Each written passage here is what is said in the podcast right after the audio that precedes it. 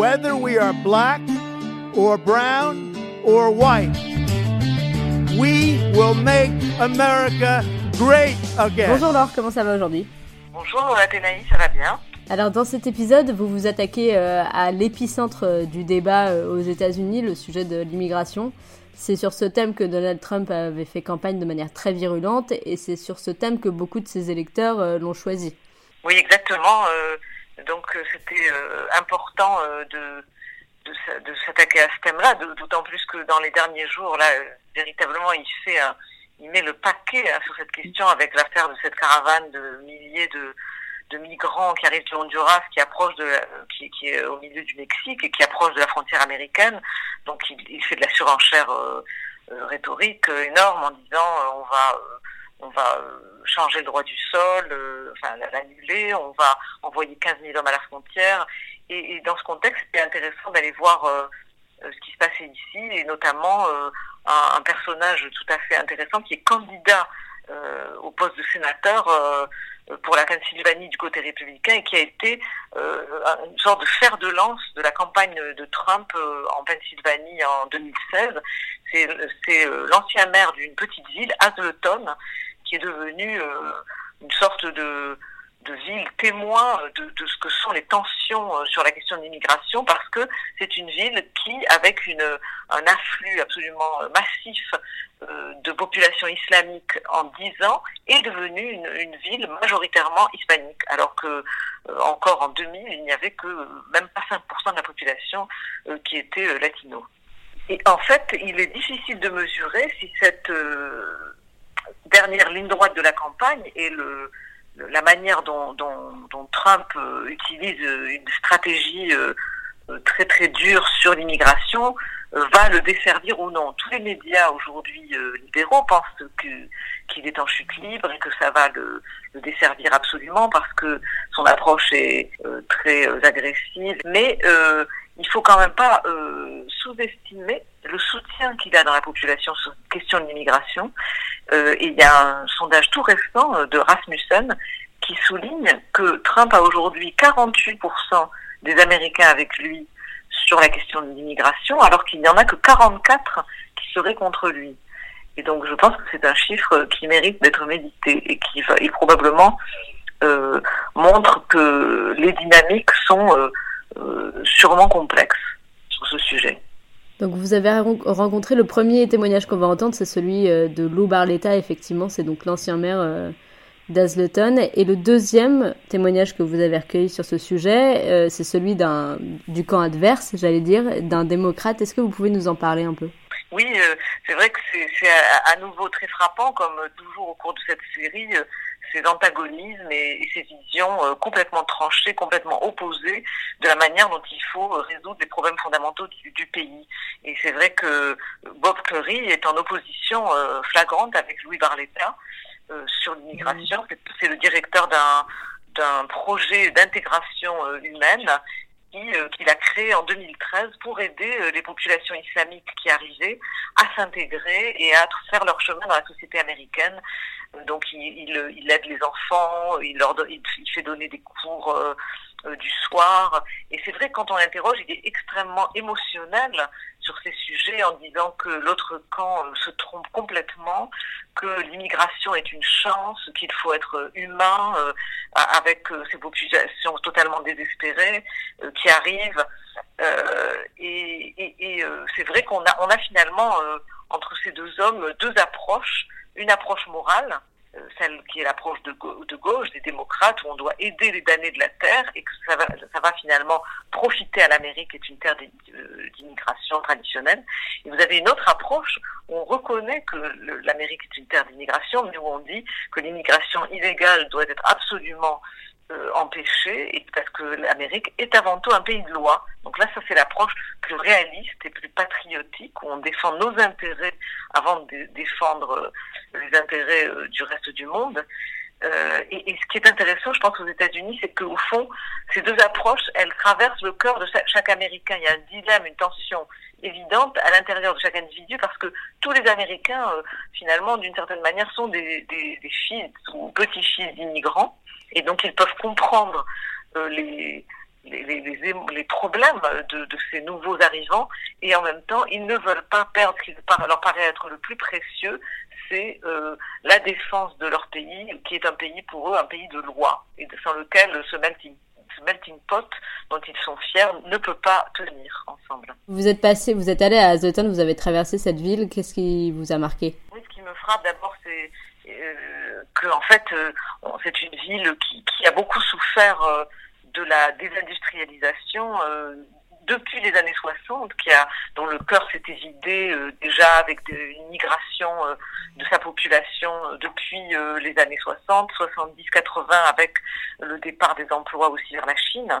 Et, donc, et, puis tout d'un coup, cette arrivée massive dans les années 2000 d'une population hispanique qui change complètement le visage de la ville. Et donc, vous vous retrouvez avec une minorité au centre-ville de retraités euh, qui eux ne sont partis nulle part, sont restés. Et puis de l'autre côté, euh, en, en, voisin, des familles euh, euh d'hispaniques, de, de, de, gens de la République dominicaine ou de Porto Rico, etc., qui sont arrivés, qui ont énormément d'enfants et qui représentent 85 à 90%, par exemple, des enfants inscrits dans les écoles. Et donc c'est vrai que ce qui est intéressant, c'est que les, les, les, les populations de souche euh, se sentent dans une situation de ce que Christophe Guilly appelle insécurité culturelle, c'est-à-dire qu'ils ne reconnaissent plus leur ville, ils disent qu'elle est qu'elle qu'elle s'est métamorphosée mais dans le mauvais sens, qu'en plus ils doivent payer, euh, ils sont une minorité à payer euh, des impôts pour une une population hispanique qui est encore euh, finalement vit des aides sociales dans dans son dans sa majorité. Alors de l'autre côté, il y a beaucoup de de, de gens qui sont hispaniques et qui créent des commerces, qui commencent à créer du business, qui s'engagent dans la vie de la, de, la cité. Donc c'est évidemment euh, euh un tableau euh, qui est nécessairement complexe et encore très brouillé. Bon, bah, on va écouter ça avec attention. Merci beaucoup, Laure. On se retrouve demain une fois de plus.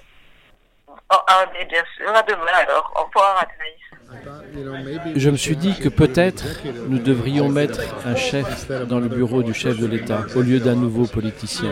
Notre dette était en train de s'envoler. On avait plein de problèmes et tout ce qu'on avait connu jusque-là, c'était des politiciens à la tête du pays.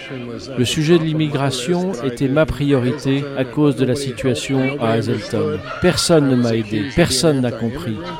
On m'a accusé d'être anti-immigration, ce qui m'a profondément touché. Je répondais qu'au contraire, j'étais la personne la plus en faveur de l'immigration en Amérique parce que je trouve ça injuste envers les immigrants qu'ils arrivent ici et qu'ils se fassent dégager de leur boulot par des nouveaux arrivants.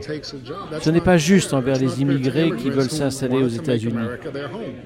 Si vous êtes contre l'immigration illégale, vous êtes forcément catalogué comme raciste, comme anti-immigrant. Non, ce n'est pas le cas. Je souhaite que les immigrés viennent, je les accueille. C'était très dur car personne ne m'a défendu.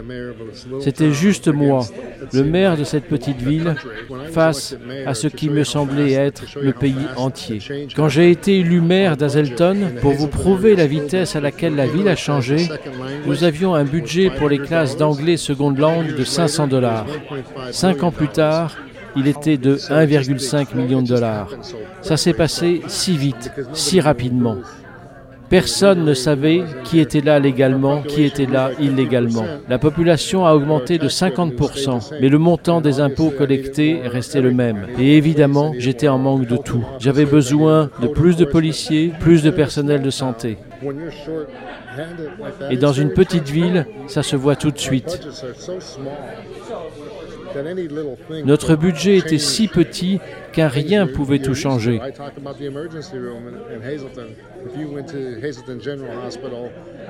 Avant, vous deviez attendre 15 ou 20 minutes aux urgences.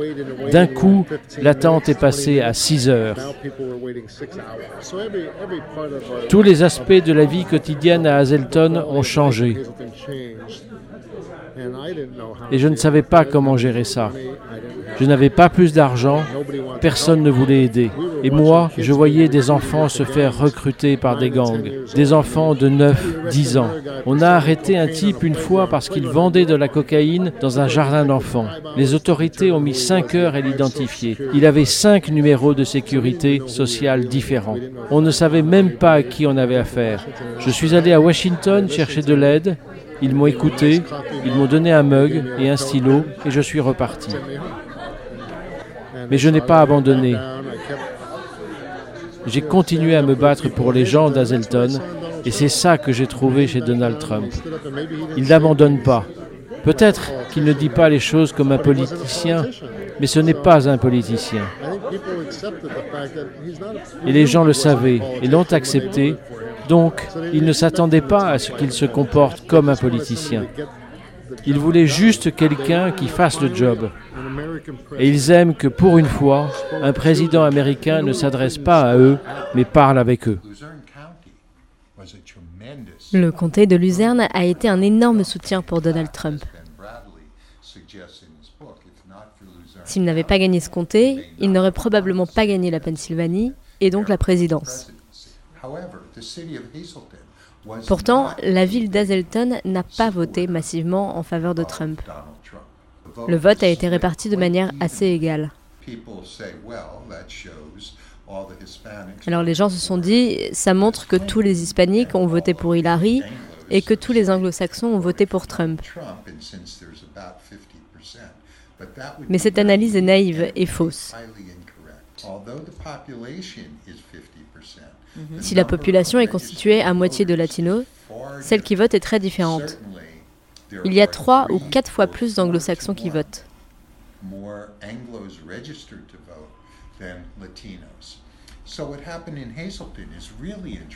Donc ce qui s'est passé à Hazelton est intéressant car un grand nombre d'anglo-saxons ont voté contre ce message anti-immigration que Trump a véhiculé.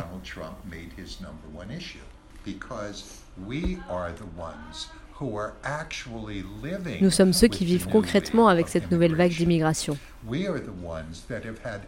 Nous sommes ceux qui partageons nos vies depuis plus de dix ans avec ces nouveaux arrivants.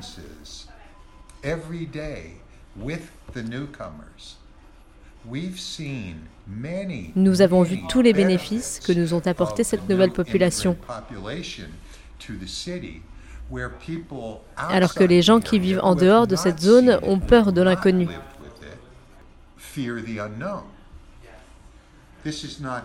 Mais pour nous, ce n'est pas l'inconnu, ce sont nos voisins.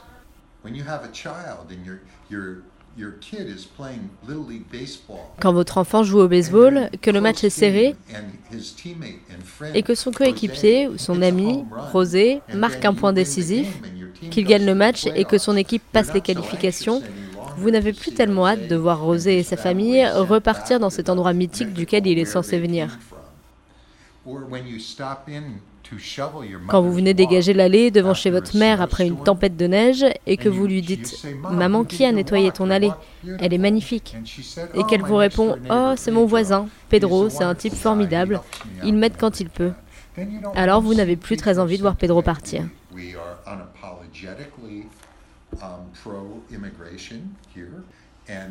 Ici, nous sommes fièrement pro-immigration et nous croyons que nous avons réussi à donner une voix à cette opinion, celle qui considère que l'Amérique a toujours été plus forte et unique parce que nous sommes tous des immigrés.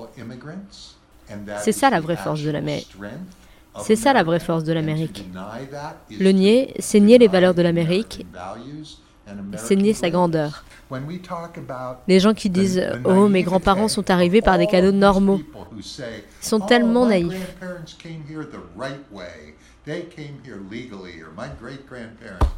Évidemment, ça s'appelait les frontières ouvertes à l'époque.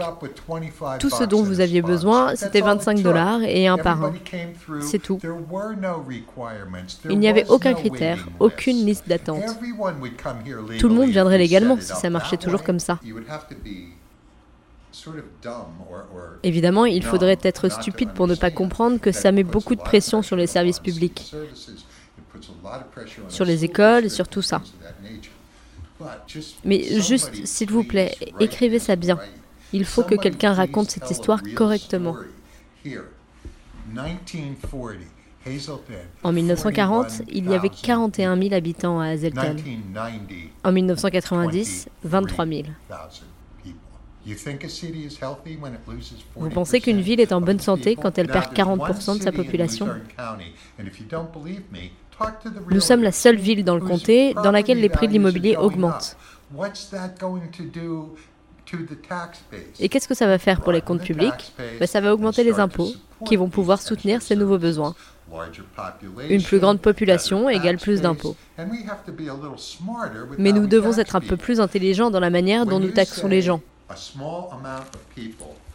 Quand j'entends un petit nombre de contribuables va payer pour tout le monde, en un sens, c'est vrai. Mais ce n'est pas la faute des immigrés. C'est la faute d'un système qui ne taxe que les propriétaires terriens ou immobiliers. Les nouveaux arrivants n'ont pas l'argent pour acheter une maison. Ils louent. Donc changez la manière dont les gens sont taxés et vous n'aurez plus de problème. Vous vous retrouverez finalement avec plus d'argent car la population augmente.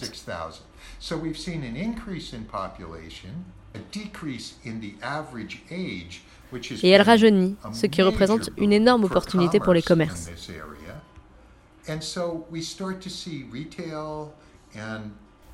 On voit de plus en plus de magasins et de prestataires de services qui prospèrent.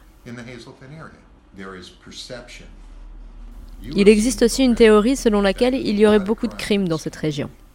Ce n'est pas vrai. Les chiffres sont en baisse.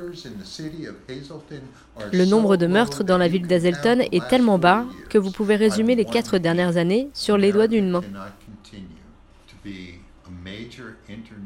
L'Amérique ne peut pas continuer à être une puissance internationale mondiale si cette division politique continue de s'élargir. Le président est responsable d'une grande partie de l'atmosphère toxique dans laquelle évolue la politique.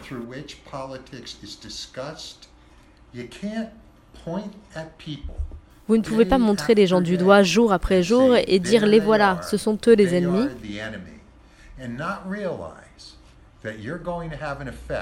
et ne pas réaliser que vous allez avoir un effet à un moment donné sur quelqu'un qui va avoir l'impression d'être un patriote et envoyer des bombes aux gens. Est-ce que je pense que c'est la faute du président? Bien sûr que non.